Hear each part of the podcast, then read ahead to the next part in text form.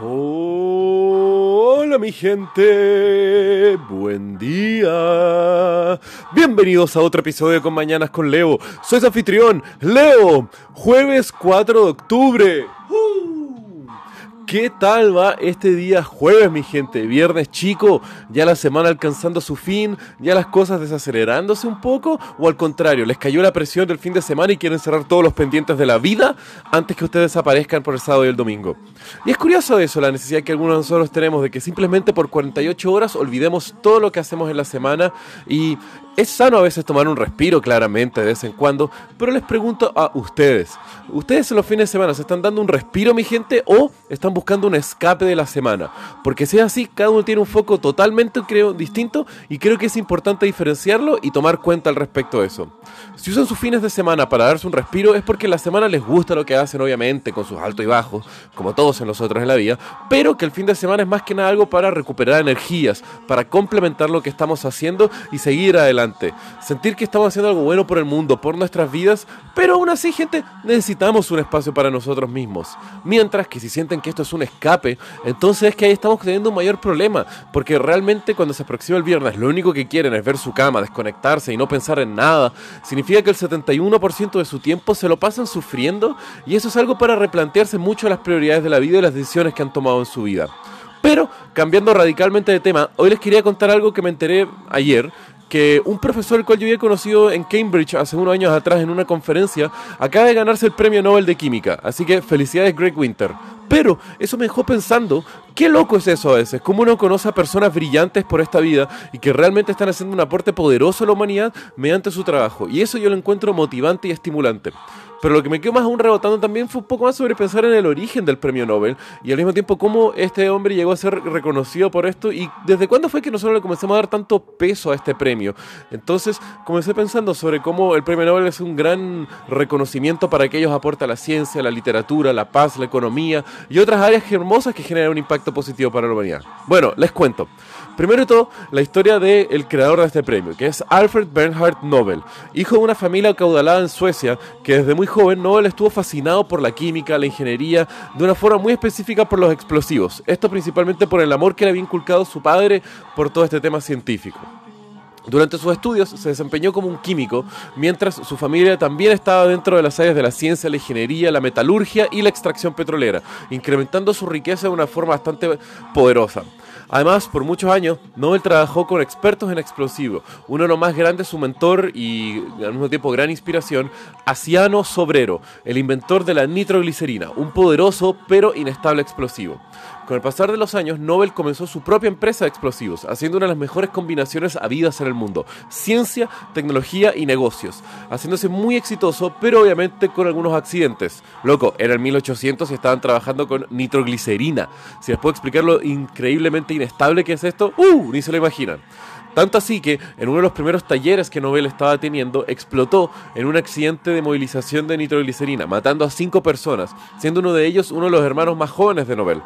Pero esto no fue en detrimento del crecimiento de la carrera de Nobel, sino que con un par de años más desarrolla distintos inventos y va creciendo su empresa cada vez más y más, siendo proveedores para la industria armamentista y para otros más, haciendo durante estos años su más grande invento, que era la dinamita, un explosivo utilizado principalmente en la minería y en la construcción, pero que lamentablemente también era utilizado para ciertos usos militares y otras cosas más dañinas.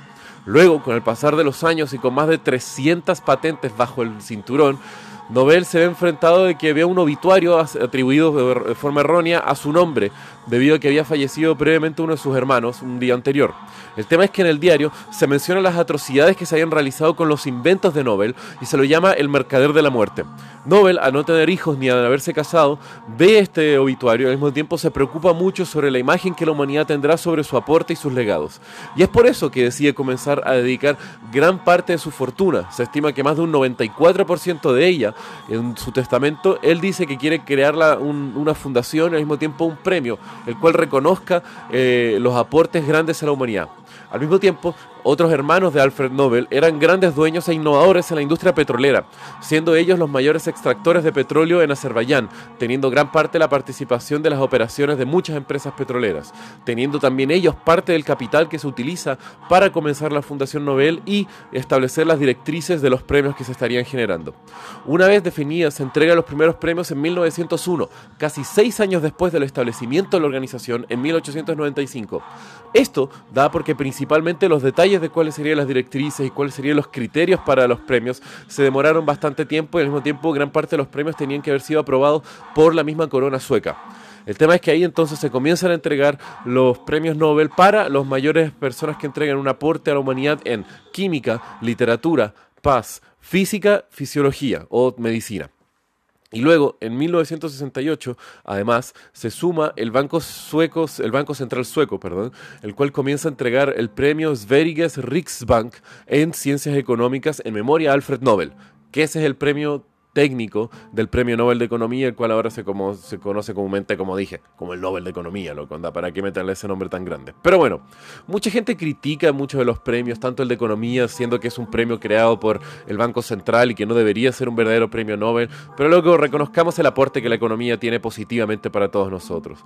Al mismo tiempo, se critica mucho, por ejemplo, el Premio de la Paz, siendo este uno de los más blandos para cuantificar y al mismo tiempo uno de los más controversiales. Por ejemplo, en el año en el cual se le entregó a al presidente estadounidense Barack Obama un premio Nobel de la Paz por sus aportes para la desmilitarización de ciertos sectores, aun cuando él y en, durante su administración se estaban manteniendo y continuando guerras que se habían comenzado en gobiernos anteriores y que aún así muchos soldados norteamericanos habían fallecido por órdenes de la administración de Obama.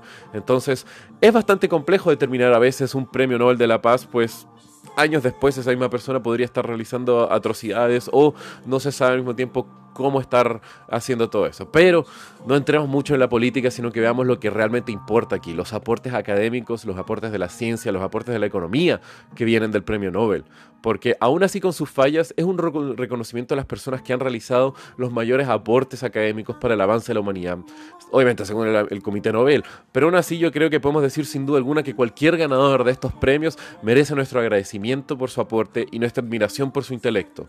Y al mismo tiempo por el impacto y la relevancia que el trabajo de estas personas pueden tener en nuestras vidas el día de hoy o el que lo tendrán más adelante. Así que, bueno, con esta información sobre el premio Nobel, mi gente, espero que tengan un hermoso día. Los quiero. Besos.